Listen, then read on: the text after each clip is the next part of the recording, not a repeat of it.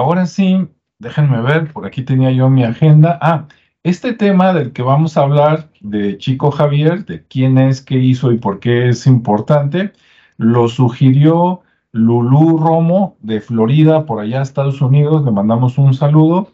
Gracias por comunicarse y pues por haber sugerido el, el tema, ¿no? Para que nosotros hablemos de él.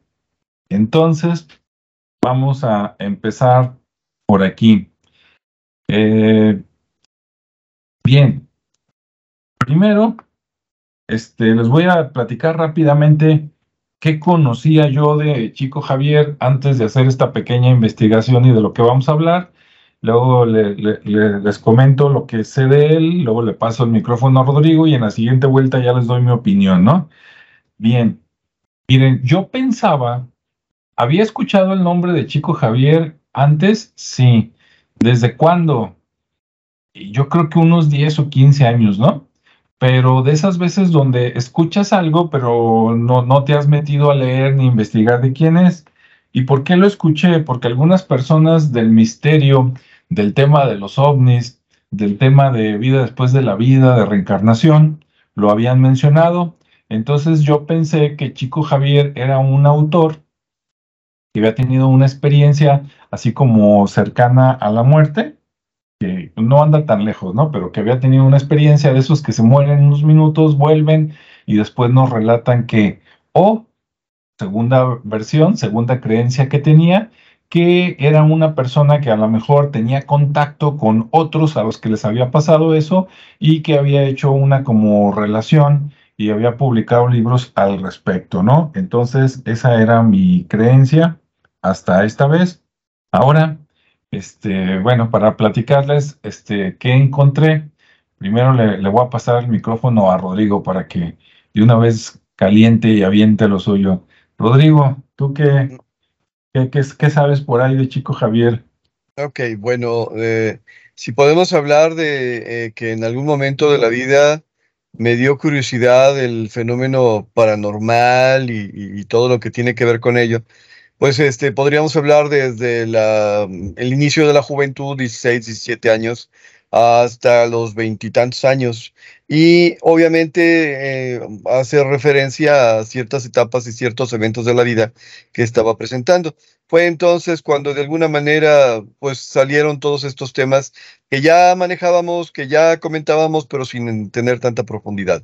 Entonces fue cuando pues conocimos a, a través de sus obras a Carlos Castaneda, cuando conocimos a través de las obras a Pachita, de la cual ya hablamos en alguna ocasión, este, la, más adelante la posibilidad de haberla conocido que no se dio, este, cuando se da la situación de eh, de repente meterte en, religiones o grupos religiosos o incluso sectas para poder entender más o menos saber de, de, qué se trata aquí y aquí sí o aquí, aquí no, incluyendo la, la, misma Iglesia Católica que maneja mucha de esta información, pero la maneja por acá en lo escondidito. Eh, ok, o sea, de alguna manera la, la vida eh, planteó la posibilidad de, conocer estos temas.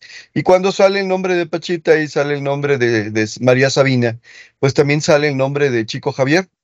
Y Chico Javier, obviamente, es eh, una persona que nació en, el, en Brasil, si no me equivoco, en Minas Gerais.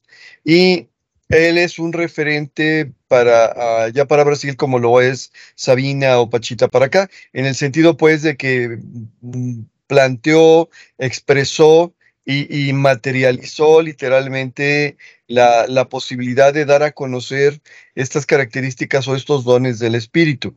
Ahora, él eh, las, los traía de nacimiento. Eh, dejen decir que en alguna ocasión entrevistaron a Walter Mercado, que los gringos lo conocían bien y la comunidad hispana de Norteamérica este, lo conocía bien, y le preguntaron que, de dónde venían precisamente estos dones, y él decía, bueno, normalmente tienen que ver con la herencia, en otras palabras, que la familia de algún lado o de los dos estén relacionadas con el tipo de prácticas espirituales o que de alguna manera este, hayan tenido contacto o exposición a este tipo de situaciones. Y le preguntaban en ese entonces, y, a ver, y en Estados Unidos hay gente que lo traiga por herencia, y decía, sí, hay algunas cuantas gentes que lo traen por herencia, por el tipo de prácticas que realiza su familia. Y le preguntaron luego, ¿y en México? Porque tenía mucha injerencia en México, y él decía, no, en México todos. ¿Sí? ¿Por qué? Porque de alguna manera en la cultura mexicana, en el sincretismo que se dio a partir de la conquista y que tanto se quiso ocultar que, que no se pudo, Sí, este, tenemos y realizamos prácticas eh, de tipo ritualístico, de tipo em, religioso, si quieres decirlo de alguna manera. El famoso Día de Muertos, que, de repente se ha vuelto tan eh, icónico de la cultura mexicana, pues básicamente es la representación eh, prehispánica unida a la representación hispánica. Y en el mismo proceso hay, bueno, hay cierto tipo de prácticas, rituales y características. En alguna ocasión tú mencionabas, pues, que de repente conocemos a ese señor o a esa señora católica que en algún momento te dice, pues sí, pero fui a que me leyeran las cartas, o fui a que me hicieran una limpia con huevo, o por si acaso mejor voy y, hago esto o hago aquello. O sea, es parte de nuestra naturaleza y es parte de nuestra educación. Por lo mismo, eh, digámoslo así, todos tenemos las cualidades del espíritu a flor de piel. Ahora, hay quien sí las manifiesta y quien no las manifiesta. Y en el caso de Chico Javier así fue. Eh, menciona en su biografía, menciona en las gentes que lo conocieron, que sus primeras manifestaciones se dieron a los cuatro años. Quiere decir que desde entonces tenía la capacidad de captar o percibir eh, la comunicación espiritual. O sea, eh, él podría decir yo veo, yo oigo, y, a los cuatro años a un niño le crees. Mm, en alguna ocasión también hemos platicado ahí que, que los niños pequeños de repente no traen el filtro, que de repente nos enseñan para poder decir lo que sí, lo que no. Bueno, pues en el caso de él, la situación era tan intensa, tan fuerte, que no había manera de decir aquí no. Y ah, le toca vivir como a tantas personas que les toca cumplir con una misión grande, importante, el que le pusieran el pie de alguna manera y en el caso de él fue la muerte de su madre. Y al morir su madre, de repente el padre consigue otra mujer o se establece relación con otra mujer, que, que vendría a ser su madrastra, este, o su tía o algo así, y este, pues le empiezan a hacer la vida de cuadritos. O sea, la persona que se queda a, cuidarlo, la persona que se supone que lo tiene que cuidar y proteger, le hace la vida complicada. A la larga, esto se convierte eh, para todas las personas que viven una experiencia espiritual y que tienen cosas pendientes por hacer en una preparación para lo que viene, porque en muchas ocasiones este, la, cuestión que se presenta de manera espiritual y que después aterriza en el mundo material, este, pues es una representación de lo mismo, donde vas a literalmente a romper esquemas, donde vas a presentarte en situaciones que aparentemente vas a traer todas las cosas en contra. Si no me acuerdo mal, tú en alguna ocasión hiciste una crítica de una serie que tienen en una de las plataformas que habla sobre Alan Kardec.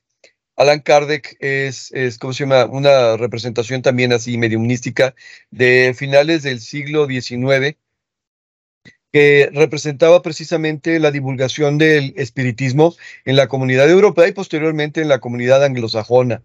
¿Sí? ¿Y qué es esto? Bueno, que básicamente estaban abriendo de la, una de las posibilidades para ese mundo tan cerrado, tan materialista, tan, tan, tan serio, tan dominado por eh, creencias hegemónicas hacia realidades que pues son realidades para todas las personas. Ok, no sé si me estoy desviando mucho, pero la situación es que eh, Chico Javier es precisamente uno de los ejemplares de, de, esto que viene a ser la representación de las manifestaciones del espíritu.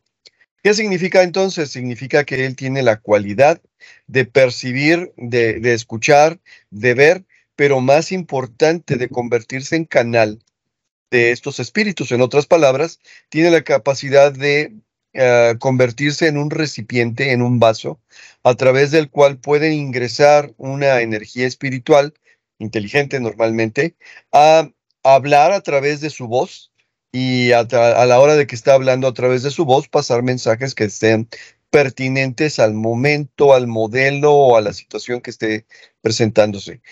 ¿De dónde viene Chico Javier? Bueno, Javier, eh, Chico Javier viene de una cultura como, como lo es la brasileña, también completamente sincrética, donde allá las religiones afroafricanas este, se, mm, ¿cómo se dice? Se afianzaron y formaron grupos literalmente poderosos en los cuales de repente este, las, las religiones africanas son religiones de equilibrio, donde se puede decir que hay cuestiones de, del bien, pero también hay cuestiones del mal. Entonces ya tú decides hacia dónde te mueves, ¿no?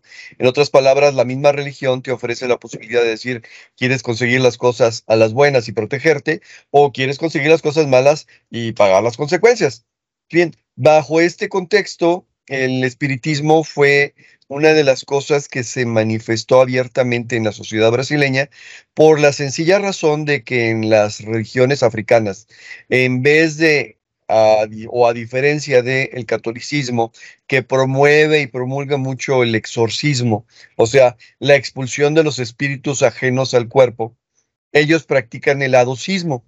¿Qué significa esto? Bueno, que ellos promueven la entrada de esos espíritus al cuerpo para que la persona se convierta en el canal de comunicación de una deidad o de una entidad o de una persona específica. Sí, en otras palabras, para ellos es lo más normal del mundo el ser tomados y ser poseídos por un espíritu ajeno, porque así lo practica su religión. Bueno, Chico Javier nace bajo estas condiciones en una cultura donde esto es más o menos, pero él lo hace de una manera, digámoslo así, virtuosa. ¿Qué quiere decir? Bueno, que como en todo en la vida, eh, hay niveles, diría mi madre en algún momento, y que hay gente que puede eh, recibir y canalizar a energías que van de acuerdo a su nivel de conciencia y a su nivel de pureza, por ponerle una palabra.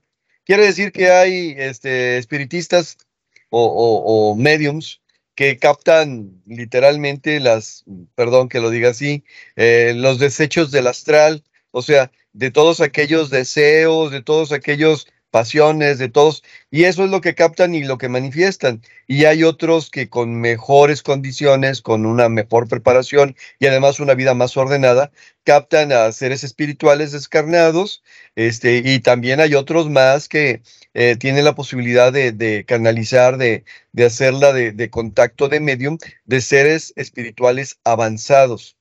¿Sí? ¿De qué nivel, de qué posición? Bueno, ya depende de cada situación. Y esto se da en todas las religiones. De hecho, de eso se trata un poquito eh, la religión, de encaminarte y enfocarte hacia esa situación de poder recibir esta ayuda.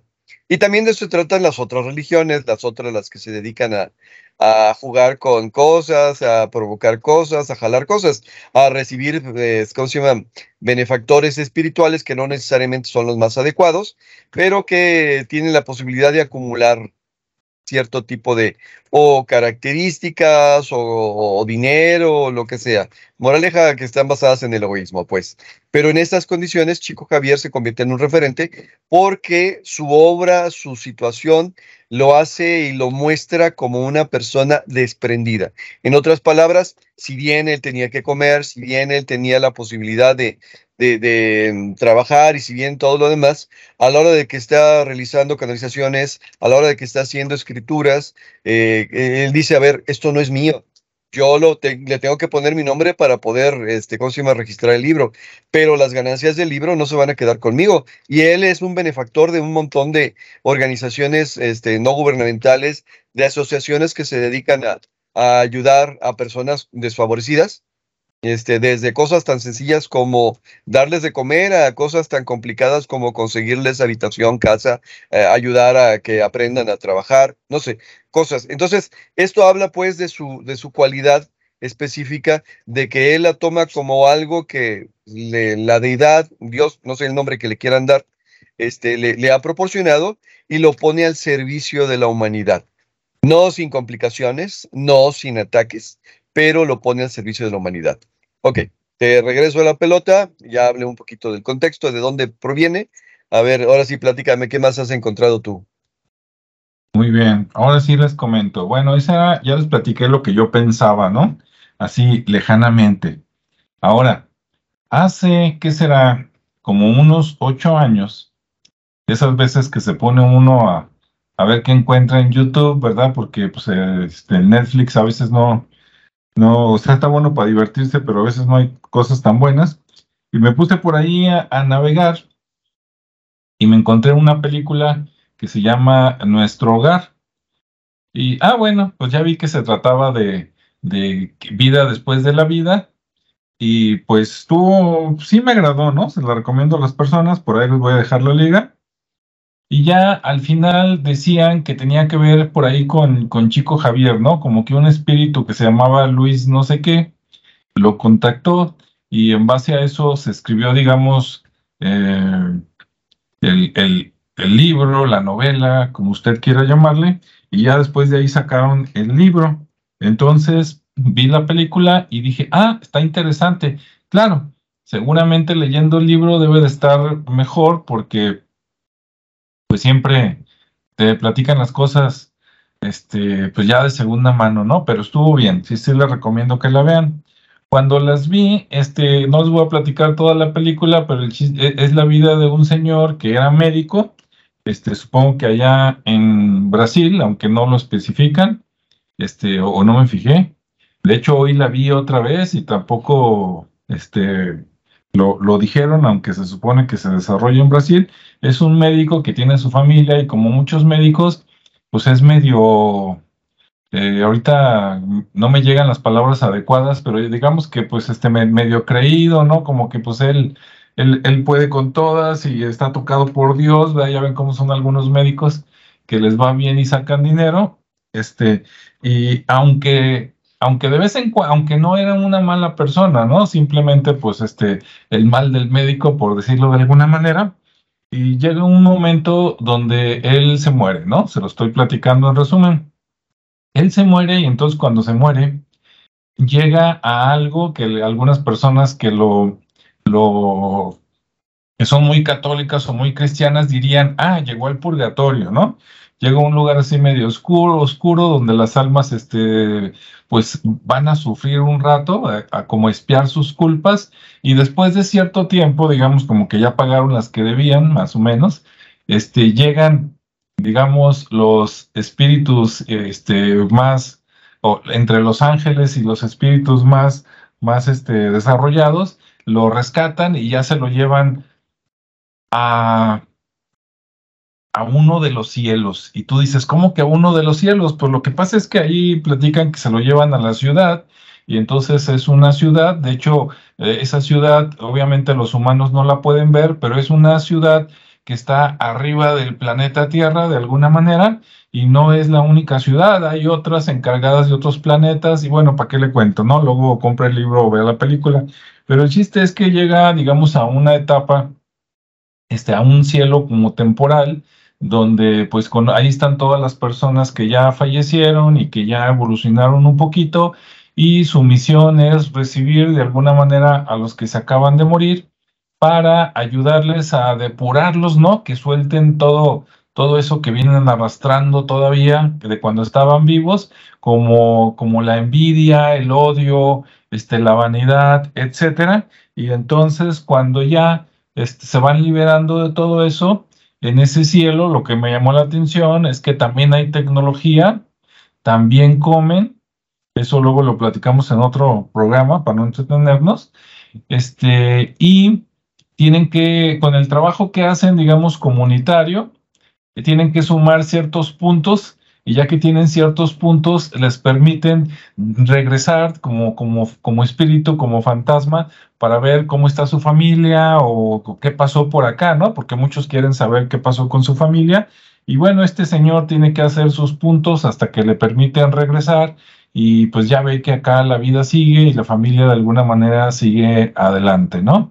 Bien, después, cuando ya casi se va acabando la película, este, también hay jerarquías, ¿no? En esa como ciudad, así como aquí, personas, y digamos que el gobernador de esa ciudad espiritual, cuando se acaba, le dicen que ya ubicaron en la tierra a una persona que puede contactar con ellos. No es el único, pero es uno entre varios muy buenos, que es Chico Javier, y entonces a este señor le encargan que luego vaya a buscarlo, ¿no? Y se supone que fue, lo buscó, se comunicó y a través de él, pues escribió su historia. Entonces, bueno, esa película la vi hace años y dije, ah, está bien, aguanta. Bien. Hay otra película, esa se llama Nuestro Hogar. Ese, este, la versión original está en portugués, se llama No Solar. este, parece que Noso es nuestro y Lar, yo, yo, yo pensaba que era el hogar, pero resulta que pues parece que sí es hogar, ¿no? Entonces, Nosolar es como nuestra casa, nuestro hogar, allá arriba, ¿no? Y, ahí vienen cosas también de que pues la, reencarnación, que, que, te borran el, este, el, recuerdo antes de que te traigan para acá y bueno, muchas cosas y creencias que por acá muchos compartimos, ¿no? Como dijo Rodrigo, yo creo que toda Latinoamérica, aunque, aunque es cristiana o católica, este, tú les preguntas, ¿crees en la reencarnación? Sí, ¿crees en vida después de la vida y en otras posibilidades? Sí, ¿no? Este, algunos crecen en la brujería, ¿no? Pues también, ¿no? Entonces tenemos esa combinación de que pues el 80% pues este va a misa y aunque la iglesia diga esto está mal y esto no existe y no sé qué, pues la gente piensa lo contrario, ¿no? Dices, bueno, en misa me persino, pero saliendo de misa pues voy a que me lean la, la baraja, el café, este, a una sesión espiritista y a ver qué más, ¿no? Algunos nomás por curiosidad, otros para ver si se sacan la lotería, otros para ver si va a volver la pareja, etcétera, etcétera, ¿no? Y, otros, pues a lo mejor con sí conocimiento genuino de, pues quiero saber qué hay más allá. En el camino se encuentran a muchos este, que tienen el don y, a muchos charlatanes, ¿no? También. Bueno, entonces, ese fue mi, mi contacto. Y ahora que Lulú nos recomendó, oye, ¿por qué no hablan de, de Chico Javier? Le dije, ah, sí, ¿cómo no? Y entonces en la semana volví a ver esa película, luego me encontré otra. Hay muchas películas por ahí. Hay otra película de su vida, de, Chico Javier, que lo van a encontrar y también está muy interesante. Eh, viene mucho de lo que ya platicó Rodrigo, desde que está chico y empieza a ver, creo que al abuelo, su mamá se muere a los cinco años, luego empieza a ver a la mamá. De hecho, la madrastra, pues era una madrastra de esas tipo, tipo la de Blancanieves y, todas esas, ¿no? Méndigas. Entonces, este, eh, de hecho lo maltrataba psicológicamente y también físicamente, ¿no? Entonces luego venía el espíritu de la mamá y lo consolaba, obviamente nada más él la veía. Si hablaba de eso, pues luego lo regañaban hasta el papá y todo, pero después va, creciendo, este, tenía un amigo que era sacerdote, pero de plano el sacerdote le dice, ¿sabes qué? Yo, yo te quiero mucho y te apoyo en lo que haces, pero pues acá la religión tiene otras creencias, entonces pues este, mejor tú, tú por tu camino, yo por el mío, ¿no? Este, es atacado, como dice Rodrigo, por personas, inclusive su familia, su papá al principio no le cree. Y ya que empieza a llegar la gente y en, algunos momentos este, él no, pero sus familiares empiezan a cobrar, este, entonces sí, el papá, este, ahora sí, ¿verdad? ahora sí, ahora sí creo en ti, eres mi hijo y todo. Pero bueno, está buena la película, se le atribuyen muchos mm, hechos, este, pues increíbles, vamos a decirlo así, no porque no vayas a creer en ellos, ¿no? Sino así muy, muy espectaculares, como por ejemplo, así rápidamente. Eh, me llama la atención en la, película, donde hablan de su vida, cuando él estaba chico, él veía los espíritus, veía a los muertos, ¿no? Y platicaba con ellos.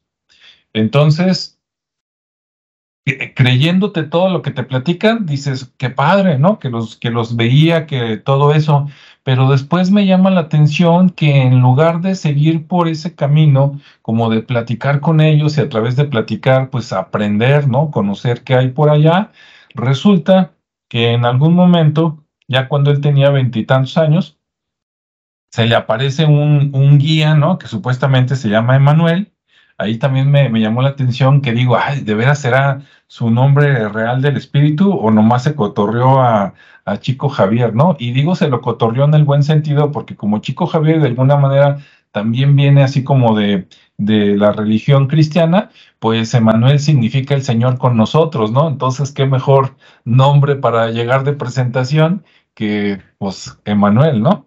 Entonces llega, le dice que es Emanuel y, este, y a partir de ahí se convierte, digamos, como en su guía, le dice que tienen una misión juntos, que tiene que escribir este, por lo menos 30 libros para dejar mensajes para la humanidad, para que despierte y sepan qué hay después de la vida de alguna manera. Y, y, entonces, ah, ok, pero la manera en que le dictaban era que Chico Javier estaba, digamos, en su escritorio, creo que él era zurdo, y entonces con la mano derecha se, se, se ponía así como cuando está uno cansado o le duele la cabeza, y con la mano izquierda empezaba a escribir. Pero al parecer es como si se le metiera, digamos, el espíritu de Manuel o como si estuviera a un lado dictándole y este y Chico Javier nada más está escuchando y está escribiendo. Lo interesante es que, y, después ah, vienen otras, otros espíritus que hacen lo mismo con él, lo agarran como de medio, medium, a final de cuentas. Y cuando, cuando decían quiero dejar algo escrito, era como si le dictaran o como si se posesionaran de él, de tal manera que él escribía con la letra de esa otra persona que se murió.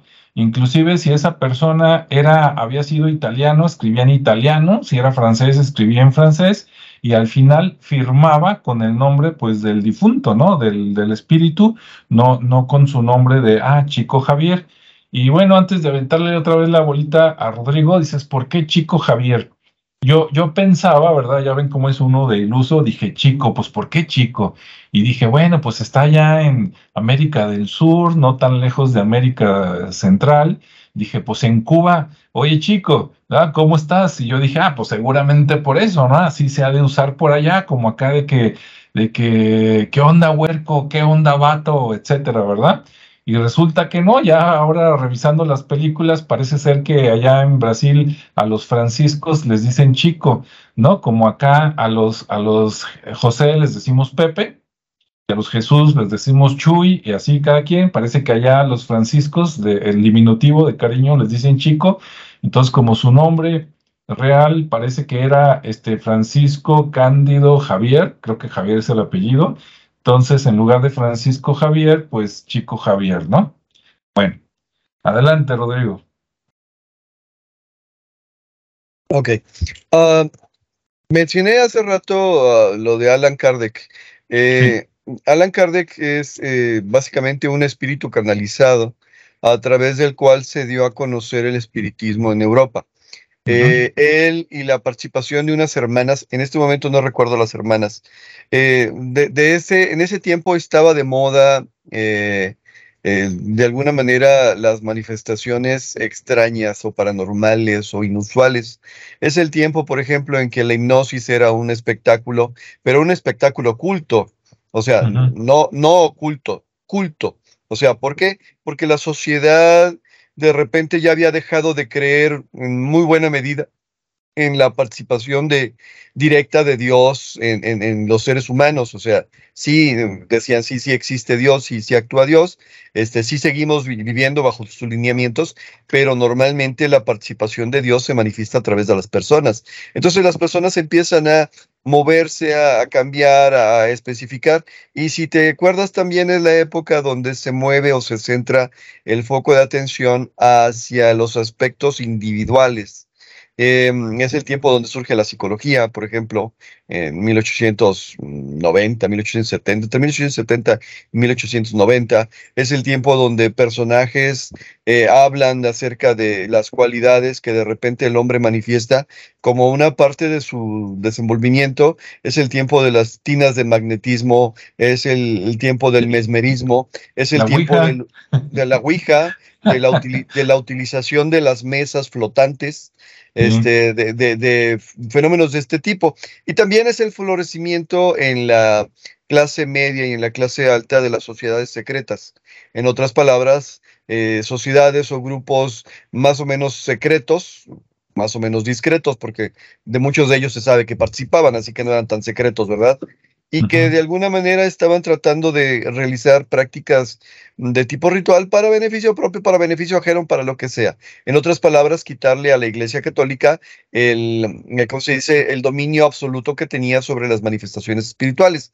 Porque al fin y al cabo, de alguna manera tenemos que entender que este, la religión avanza como toda la humanidad a partir de diría Carlos Marx, la dialéctica, en otras palabras, del intercambio que existe entre los blancos y los verdes, y los verdes y los rojos, y los rojos y los azules, y los azules y los amarillos. En otras palabras, eh, Europa misma, que donde la Iglesia Católica fue el poder absoluto, pues tiene un montón de, de, religiones antiguas, paganas les llamaban ellos, que todavía viven y que todavía se manifiestan, y que de alguna manera tenían cierto tipo de prácticas que igual este, se realizaban así de manera sincrética, claro, a escondiditas y, con cuidado, pero por ejemplo podríamos hablar de Alemania, de la, cuna del luteranismo, y que de alguna manera estaban tratando de sobrevivir contra la corrupción romana del Vaticano, pero de alguna manera en, Alemania también en ciertas zonas todavía hoy se practican rituales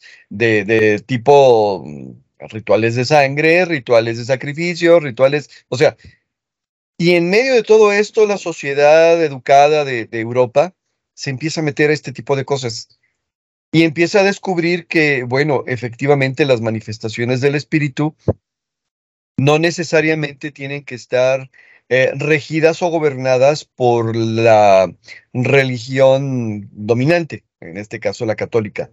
¿Qué significa? Bueno, que en el catolicismo se le da mucho, y, con perdón que lo diga, pero se le da mucha preponderancia al, ejercicio de los sacerdotes. En otras palabras, es como si tú depositaras eh, la fe eh, y la esperanza en lo que el sacerdote con su vida ejemplar esperemos que a veces sea así, su vida ejemplar pueda realizar. En otras palabras, prácticamente el día de hoy podrías decir, para ser santo tendrías que ser sacerdote, porque la sociedad te va empujando y te va obligando, y bueno, esa es una idea equivocada de la santidad. ¿Sí? Y en ese sentido, por ejemplo, todas estas prácticas le dicen al ser humano, mira, pero tú también tienes las mismas cualidades. Ahora, si tiene sus beneficios el que de alguna manera el sacerdote lleve una vida ordenada pero no significa que las demás personas no puedan realizar el mismo tipo de características prácticas o situaciones o hechos que los sacerdotes practican. En otras palabras, es volver a tratar de entender que la religión no la hacen los sacerdotes, la religión la hacen las personas. Y si tú tienes en tu creencia que tú te vas a convertir en sacerdote de tu vida y actúas de acuerdo a ello, bueno, obviamente vas a poder manifestar las características específicas que el sacerdote dice o los santos dicen tener. Regreso una vez más a un comentario que hago bastante frecuente. Ahora, Ahora, ¿tiene trampas? Sí, sí, tiene trampas. Lo dicho, hay dos religiones, desde mi perspectiva solamente hay dos religiones, los que avanzan en un camino y los que avanzan en sentido contrario. ¿Cuál es el correcto? No sé, ahí sí, cada quien determina su propio existir. Pero bueno, las prácticas espiritistas este, no son bien vistas porque si te pones a pensar en el momento de la ordenación de un sacerdote, parte de la ceremonia y de algunos eventos especiales, parte de la ceremonia consiste en que el sacerdote eh, se pone boca abajo frente al altar o a un lado del altar y espera recibir comunicación de Dios. Literalmente habla con Dios. Ah, ok, esto es espiritismo. Nada más que el espíritu que estás queriendo canalizar o con el cual te quieres comunicar es la deidad directa o uno de sus elementos. En otras palabras, un ángel, un arcángel, eh, la Virgen María, para los que creen en la Virgen María, eh, que yo por cierto sí creo. Este, en fin, al final es espiritismo, en otras palabras, la manifestación del espíritu, la comunicación con el espíritu. Pero también hay gente que tiene eh, una vida muy desordenada, una vida eh, muy corrompida, por decirlo de alguna manera, que también atrae espíritus, pero trae espíritus del mismo nivel energético y espiritual del cual pues, se van a comunicar a través de él a partir de, de ese tipo de interacciones que él está emanando, reflejando, este, proyectando a través de su energía. Bien, aquí nos estamos metiendo en complicaciones. Bueno, pues esta sociedad europea empieza a viajar por todo el mundo. ¿Por qué? Pues porque allá de repente en Europa no era fácil conseguir dinero, ni trabajo, ni nada por el estilo. Y esta sociedad eh, eh, ocultista, esta sociedad a través de, eh, ¿cómo se llama?, sociedades secretas o independientes o con cualidades desarrolladas que de alguna manera no clavan y que quieren aprovechar como una como medio de subsistencia, llegan a Sudamérica y precisamente lo que mencionaba hace rato, llegan a la sociedad perfecta del caldo de cultivo donde la religión que se practica es precisamente la entrada de los espíritus. Moraleja, les enseñan el camino y el método, no porque no tuvieran camino y no tuvieran método, sino porque de alguna manera estos señores eran muy pragmáticos, muy prácticos y decían, a ver, de, esta forma consigues una comunicación rápida. En cambio, tu religión te dice que tienes que cumplir con tal o cual condición que de repente te puede llevar años en, conseguir. Entonces, la sociedad media alta de eh, América Latina se empieza a imbuir de todos este tipo de, cosas, lo que trae como correspondencia que muchos de los dirigentes eh, reales, físicos, políticos de América Latina practicaban este tipo de cosas, practicaban este tipo de reuniones donde se hacían invocaciones de espíritus, algunos de ellos eh, participaban con sacerdotes o chamanes o cosas por el estilo, y ah, hay periodos por ahí de repente donde esto se manifiesta más o menos.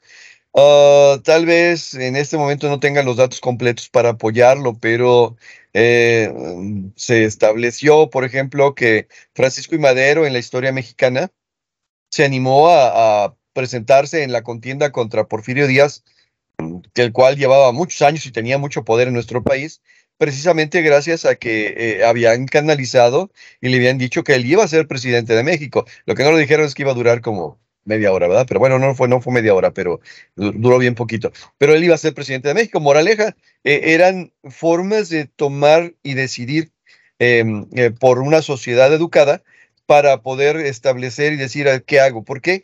Porque al final la religión eh, y las creencias espirituales para eso están, para guiarte en el camino, para guiarte en el tipo de cosas que puedes hacer.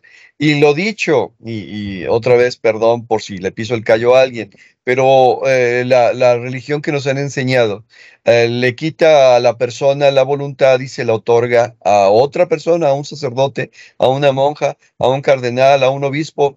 Y a ver, eh, ahora sí que siguiendo sus mismas enseñanzas, el, el, profeta divino, el Señor, la encarnación de Dios, como al final creo que todos somos este, hijos de Dios, este, vino precisamente a eso, a regresarte libre albedrío para que tú puedas decidir por ti.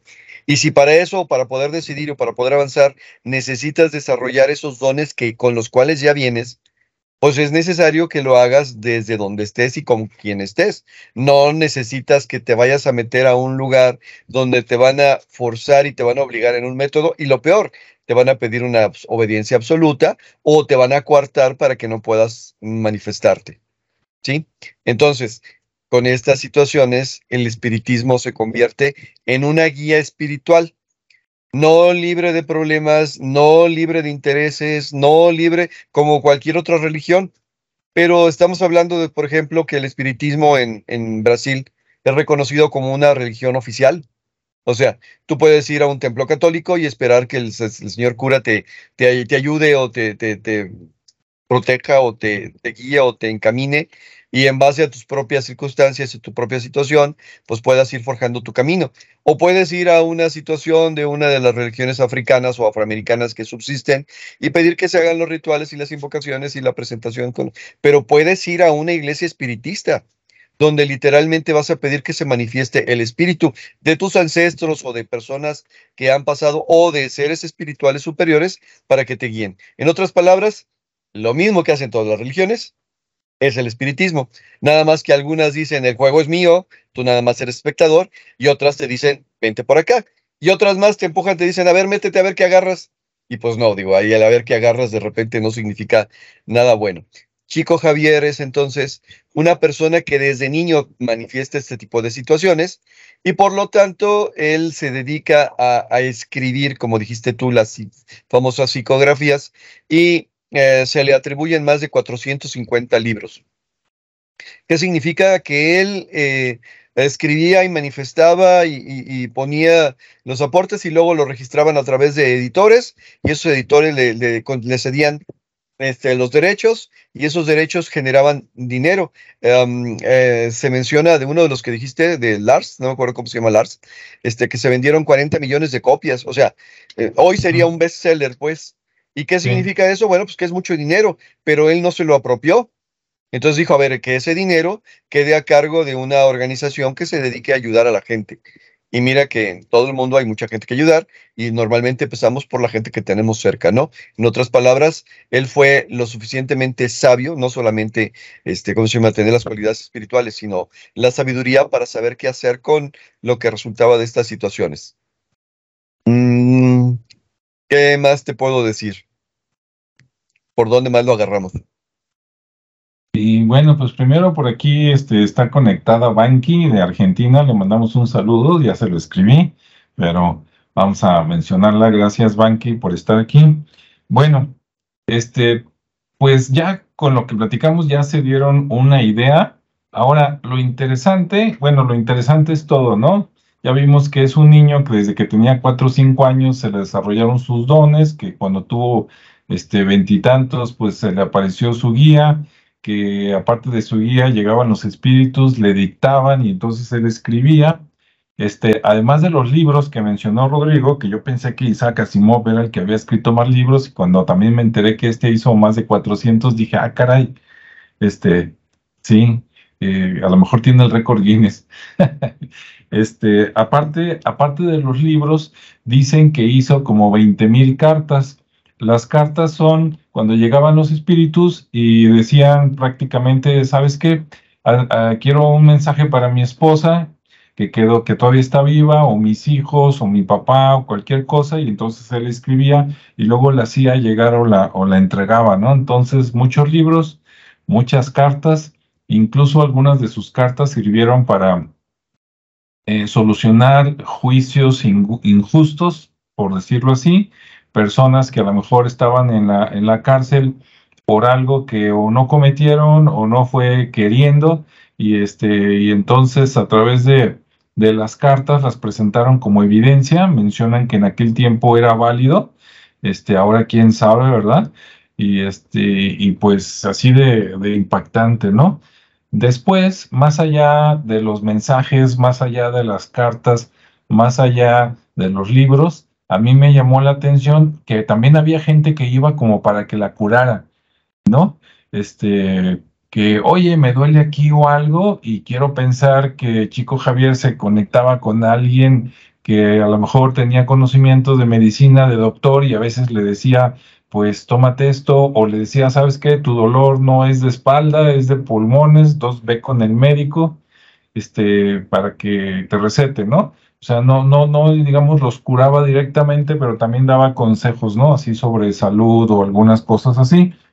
Y no sé si desde siempre, en su edad adulta o hasta el final, dicen que incluso hizo algunas predicciones que después de los años 70 como que alguien le dijo, oye, ¿qué va a pasar después? Y, este, y comentó algunas cosas. No sé si de eso hayas escuchado un poquito, Rodrigo. Ah, no, de, sí, también vi que tenía algunas cuantas profecías, pero no me dio tiempo de leerlas. En eso quiero comentar, te voy a interrumpir un poquito, perdón, que mucho tiene que ver el estudio y la preparación de la persona. Al final, en la cuestión de la mediumnidad, desde la posición y la eh, situación que la quieras ver, es convertirse en un filtro a través del cual se están manifestando eh, los espíritus, del nivel que quieras, ¿no? Entonces, si la persona está dedicada, por ejemplo, a las leyes, va a ser un filtro que va a llevar esa información por el lado de las leyes. Si la persona está dedicada al arte, va a ser un filtro que lleva la información por el lado. O sea, voy de nuevo, el espíritu que se va a manifestar principalmente va a ser algo relacionado con tu propia energía. En el caso de Chico Javier, mucha de la obra que tiene está relacionada con el arte. Sí, con la escritura y con el arte. ¿Por qué? Porque era parte de lo que él vivía todos los días. Era parte de lo que él, de, lo que él eh, se mencionaba. Hay, eh, eh, actualmente hay un medium, si no me equivoco, está por allá por Sudamérica, aunque no estoy seguro dónde, y ocasionalmente anda por Europa haciendo espectáculo o, ganándose la vida, al final es esto, este, creo que se llama Gaspareto, y él eh, pinta, o sea, canaliza mm, espíritus y pinta con el estilo del, pintor que llega y se presenta. O sea, si se, él dice, a se acaba de presentar Rubens y hace una obra estilo Rubens. Y luego, ah, ¿cómo se llama? Se presenta otro, eh, eh, Van Gogh, y hace una obra estilo Van Gogh. Y la gente que lo ha tratado de estudiar y de, desenmascarar, porque digo, en todo esto de repente el escepticismo y el ataque es terrible, este, ¿cómo se llama? Eh, de repente dicen, no tengo manera de explicar cómo cambia tan profundamente y tan diametralmente sus estilos.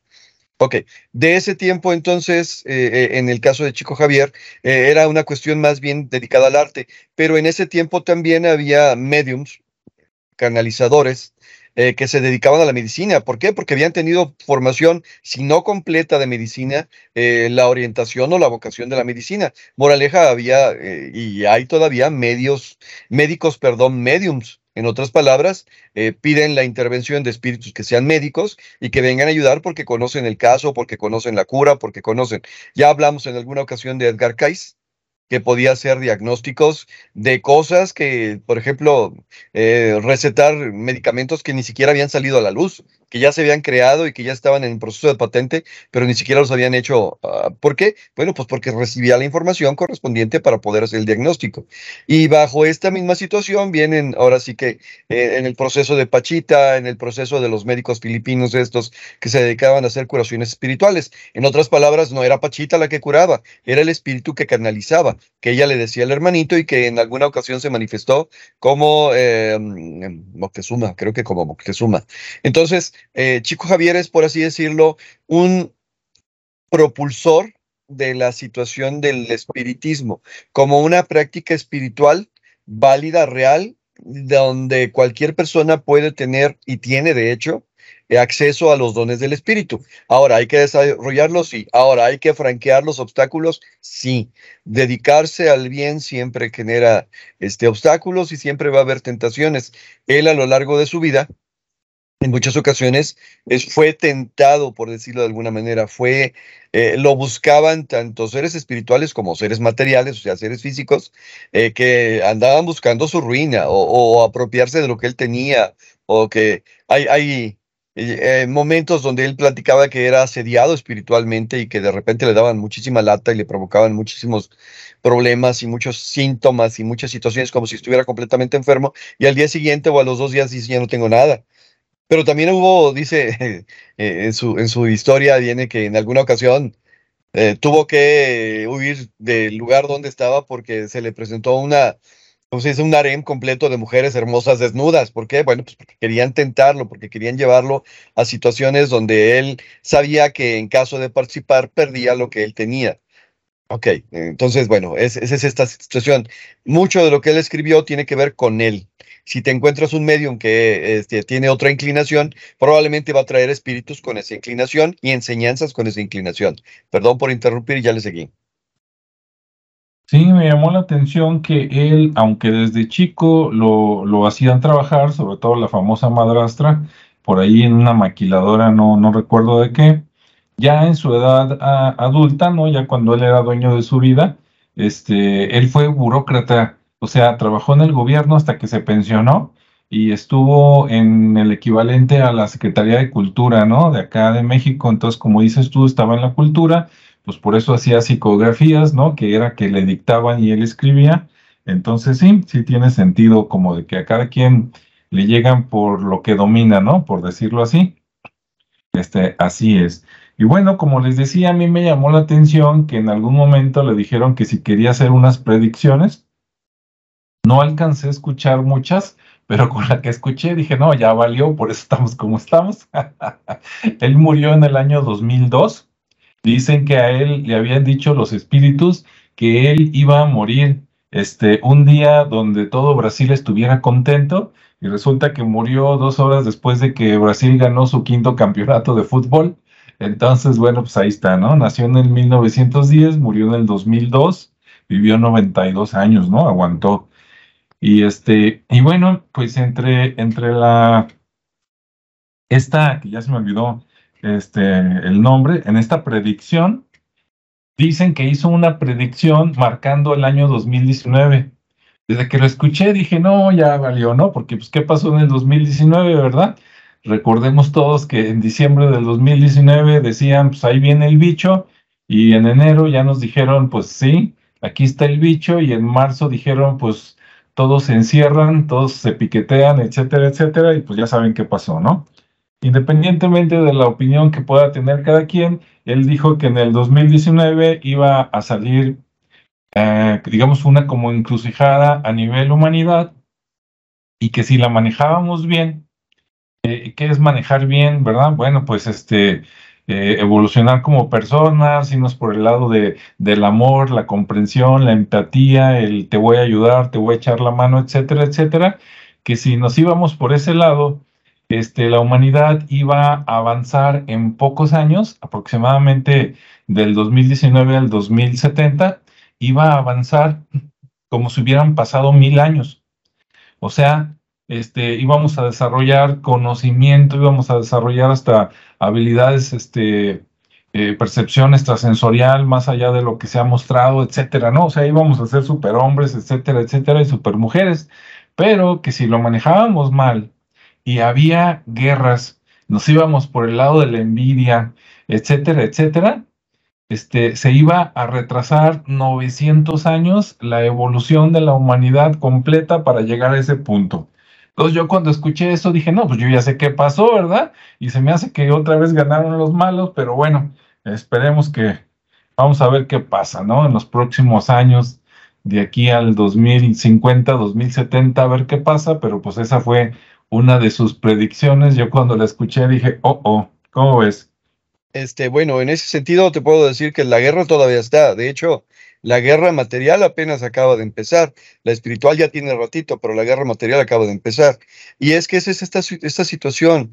Eh, nos han enseñado, nos han dejado como herencia una religión donde tú no eres ninguna persona, tú no eres nadie. ¿sí? Tú no eres, este, de entrada, con perdón, tú no eres el Hijo de Dios, tú no eres el que, tú no eres el santo, tú no eres el que tiene que resolverlo.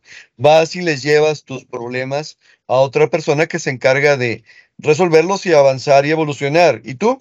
No, pues tú te quedas ahí porque ahí este, te, estás a gusto. Bueno, no, la religión es que tú tienes que convertirte en el sacerdote de tu vida, tú tienes que convertirte en el salvador de tu vida, sí, con el modelo que te dejaron, con el modelo que te pusieron, para que tú te conviertas en la luz y la fuente. De hecho, la, celebración de la eh, misa es, es, precisamente eso, es recorre todo el camino desde antes de Jesús date cuenta de que no eres gran cosa y avanza en el proceso. Al final de la, de la misa tú te tuviste que haber convertido en un apóstol. Entonces vas y te mueves toda la semana como apóstol y regresas a la semana para volver a intensificar tu fe. Pero ¿quién te lo dice? ¿Quién te lo explica? O sea, al final el sacerdote lo sabe, sí, claro que lo sabe. ¿Y tú lo sabes? No, nunca te lo había dicho nadie. Entonces es eso, es el camino correcto es vuélvete el dueño de tu vida, vuélvete el sacerdote, vuélvete la luz de tu vida. Y no le dejes tu, libro, tu libre albedrío a alguien más, porque ahí es donde se perdió precisamente la situación. A la hora de que queremos que, que una autoridad superior venga y resuelva nuestros problemas, bueno, ¿y qué estás haciendo tú? No estoy haciendo nada bueno, ¿y cómo quieres que se arreglen? Ah, no, pues que me la arreglen. Ah, ok, estás dejando tu libre albedrío y ahí estás perdiendo tu oportunidad de evolución y de avanzar. En la espiritualidad es exactamente lo mismo.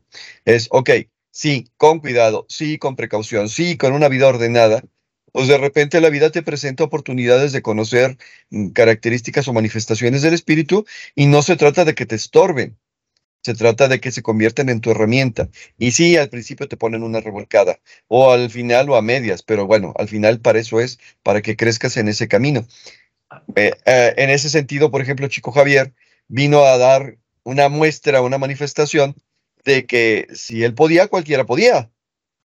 Lo que pasa es que la gente dice, sí, pero solamente puedes si eres de los de acá.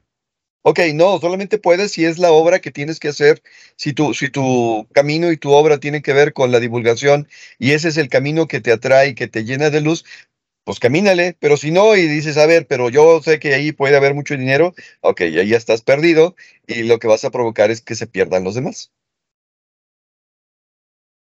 Así es, la guerra no necesariamente tiene que ser con armas o bombas atómicas y todo, que pues guerra ya sabemos dónde hay, ¿verdad? En varios lugares del mundo, sino que pues es este mental, espiritual, biológica, hay muchas cosas, ¿no? Bueno, ya veremos qué pasa de aquí al 2030, ¿verdad? Que, y a ver por dónde nos vamos, pero bueno, esperemos que, que aún haya esperanza y si no, bueno, pues no, no, no nos acaban, seguimos en la resistencia. Y bueno, en, resumen, este, pues yo, chico Javier, su vida, pues sí vale la pena darle una leída, una estudiada, ya sea que compren sus libros, están de venta todavía, o ya sea que eh, compren, ay, por cierto, como muchos de sus libros fueron dictados por otros espíritus, no nada más por el famoso Emanuel, los que son de Manuel son así como de enseñanza, ¿no? De crecimiento para la gente. Pero hubo otros que dicen que le dictaron y que eran este, poemas o que eran libros, si tú quieres, de fábulas, porque el espíritu que llegaba era, era, había sido un, digamos, un escritor, ¿no? Entonces no todos sus escritos son así, este, por la misma persona ni en el mismo tema. Y pero sí vale la pena investigar por ahí de su vida para todas las personas que tienen interés en vida después de la vida, en mediums, pues en gente buena que no son, digamos, del lado oficial. ¿Cómo ves, Rodrigo? No, pues es correcto, digo, insisto, eh, sí hay muchas oportunidades de perderse en el camino, pero al final tú controlas el camino. Tú decides por dónde quieres transitar y dónde no. Y como ahora dicen los chavos, y de repente empiezas a ver banderas rojas, pues como aléjate un poquito y date cuenta de qué es lo que está pasando por ahí. Porque gente que se quiere aprovechar de ti, gente que se quiere beneficiar de ti, y gente que te va a dejar literalmente con los bolsillos vacíos, está por montones pero detrás de todo eso, el espíritu, tu camino y tu verdad siguen siendo la que está dictada por la deidad para que tú la cumplas. Así que, bueno, esa es la parte. Nos han enseñado a escucharlo de afuera. La parte que nos falta es escucharlo de adentro. Y suena chistoso, pero de acuerdo a la plática de hoy, eh, a veces escucharlo de afuera, lo de, lo de adentro, perdón, te hace escuchar lo que está de afuera, pero que es más trascendente o importante. Eso sí, si el mensaje que te dicen es daña, mátate o cosas por el estilo, ese no es el camino. Mejora tu vida, ordénala más para que los mensajes sean los correctos.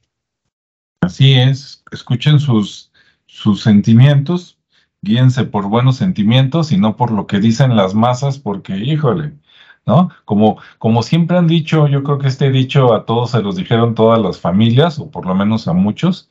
A mí también desde chico alguna vez me dijeron mis padres, ah, y tus amigos, si, se avientan al pozo, ¿tú también te avientas? Dice, pues no, dice, no nomás seguir a la gente, hay que ver a dónde te están llevando y por qué, ¿verdad? Entonces, mucho, muy bien. Pues bueno, esperemos que este tema este, les haya gustado. Obviamente, como todos los temas, se puede profundizar mucho más, pero si alguien no sabía ni quién, ni había escuchado nunca el nombre de Chico Javier, pues creo que ya le aventajamos un poquito, ya estamos del otro lado pueden buscar sus libros, buscar sus videos, platicar con la gente y bueno, pues este así sirve de que platican algo bueno, ¿no? Porque ya ven, nomás prenden la tele o la radio y las noticias que escuchan, dices, ya para asustarme, en lugar de ver a los Warren o a Chucky, pues ya mejor prendes este en cada hora a ver qué dicen las noticias, ¿no? El noticiero, sí. Sí. Y bueno, pues este, cuídense todos, gracias a los que estuvieron aquí conectados. Este, les recuerdo, sobre todo a los que todavía están por aquí en México, tienen como una hora y media ahí para los que quieren buscar el libro gratis en Amazon de este, Leyendas Paranormales de Guadalajara, Jalisco, y a todos los que viven en otros lados que ya se les pasó la hora de las 12, pues ya no les tocó gratis, pero bueno, este, está, está muy económico, ¿no? Y pues gracias por estar aquí. Este, cuídense, Quiéranse mucho, ¿verdad? Nos vemos y escuchamos en el siguiente. Rodrigo, no sé si quieras despedirte con algo o algún saludo por ahí. Em, básicamente es la, eh, historia del día de hoy se trató de este la sabiduría viene de ti mismo, o sea, lo más profundo de ti mismo, no te puedes engañar, no te puedes hacer el paro porque tú sabes la realidad que estás viviendo. Desde ahí, desde tu corazón, desde tu cerebro, desde el centro de tu ser, vienen las mejores decisiones. Aunque no parezcan ser lo mejor, muchas veces a la larga se demuestra que sí lo son. Así es. Así es. Bueno, pues cuídense todos, nos vemos y escuchamos en el siguiente espacio. Hasta luego.